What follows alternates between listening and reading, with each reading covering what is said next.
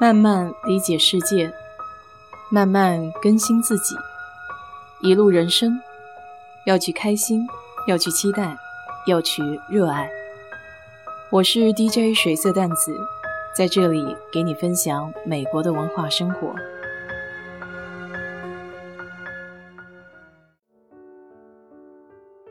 今天在公司单位的同事微信群里面。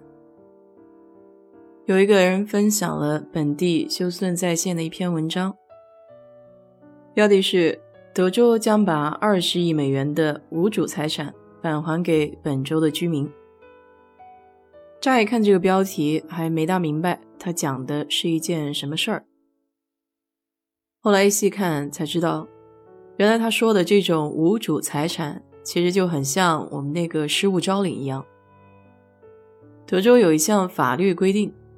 银行、商业机构、自来水公司，或者电力公司，还有仓库之类的，要是发现有一个被冻结的账户上还有余额的话，这笔钱必须要上交给审计局。还有，比如说有一笔退款要还给用户，但是找不到人，这些钱也都得上交给审计局。举一个生活里面的例子吧，比如说。这个人在银行里面开了一个账户，但是三年之内都没有任何交易记录。这些账户呢会自动被认为是不活跃账户。首先，银行肯定会先通过预留的联系方式来尝试找到户主。如果预留的联系方式已经失效了，那么这个银行账户里面那些余额就会被提交给审计局。当然了，除此之外还有很多其他的情况，比如说当时我们租公寓的时候都会放一笔押金，这之后公寓不租了，然后打扫干净，把公寓交还回去，租赁处会根据这个公寓的损坏情况，然后从押金中扣除一部分，如果有剩余的话，还是需要归还的。像这个时候，要是找不到原来那家户主，这笔余额呢也是需要上交的。所以在审计局里面，这种无人认领的资产最多的就是工资，还有没有兑现的支票、股票分红、信托基金，还会有一些退税的余额，还有保险金。这个无人认领的资产有一个网站。我会把这个网站的地址放在简介里面。要是你现在在德州，可以尝试上一下这个网站，根据自己的姓名找一下。其实别的州也有相应的网站，所以建议你们可以去搜一下。我早上就上了这个网站去看了一会儿，觉得还挺有意思的。因为一开始我只输入了自己的姓和名。找到了四条同名同姓的信息，但是因为地址啊还有邮编都不大对，所以这应该说的不是我。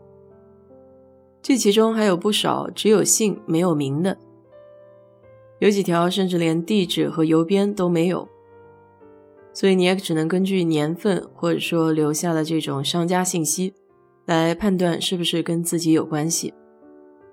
当然，你就说这笔钱属于我。还是需要通过审核的。首先，他需要你声明的是你跟账面上的这个人有什么样的关系。这个人是你自己呀，还是说你是一个合法的继承人？是不是有合法的授权文件？或者你是政府官员？接下来就需要填一些跟个人相关的具体信息了，姓名啊、邮箱啊，或者说家里的电话号码。最关键的就是你的社会安全号码，还有家庭住址。上交了这些信息后，就会有政府的相关工作人员根据你填写的信息，再核对这个账面上的信息，看看是不是匹配。这个过程大概需要二十天到四十五天的样子。如果通过的话，审计局就会给你寄一张支票。你还真不要小看这个无人认领的财产。说是从二零一五年新的德州审计长上任以来，已经将近有二十亿的美元归还给了合法的所有者。这项1962年就出台的无主财产计划，自启动以来，一共是还了三十亿美元。但这个新上任的审计长在短短不到八年的时间内，就还了超过总数三分之二以上的金额。所以说，这个成绩还是很可观的。据说，目前在德州网站上记录下来的总金额已经超过了七十亿美元。所以，在这边给你提个建议，要是有空的话，可以到这个网站上去看一眼，说不定就有什么小惊喜呢。虽然我自己也没有找到，但不代表你找不到，对吧？好了，今天就给你聊到这里吧。如果你对这一期节目感兴趣的话，欢迎在我的评论区留言，谢谢。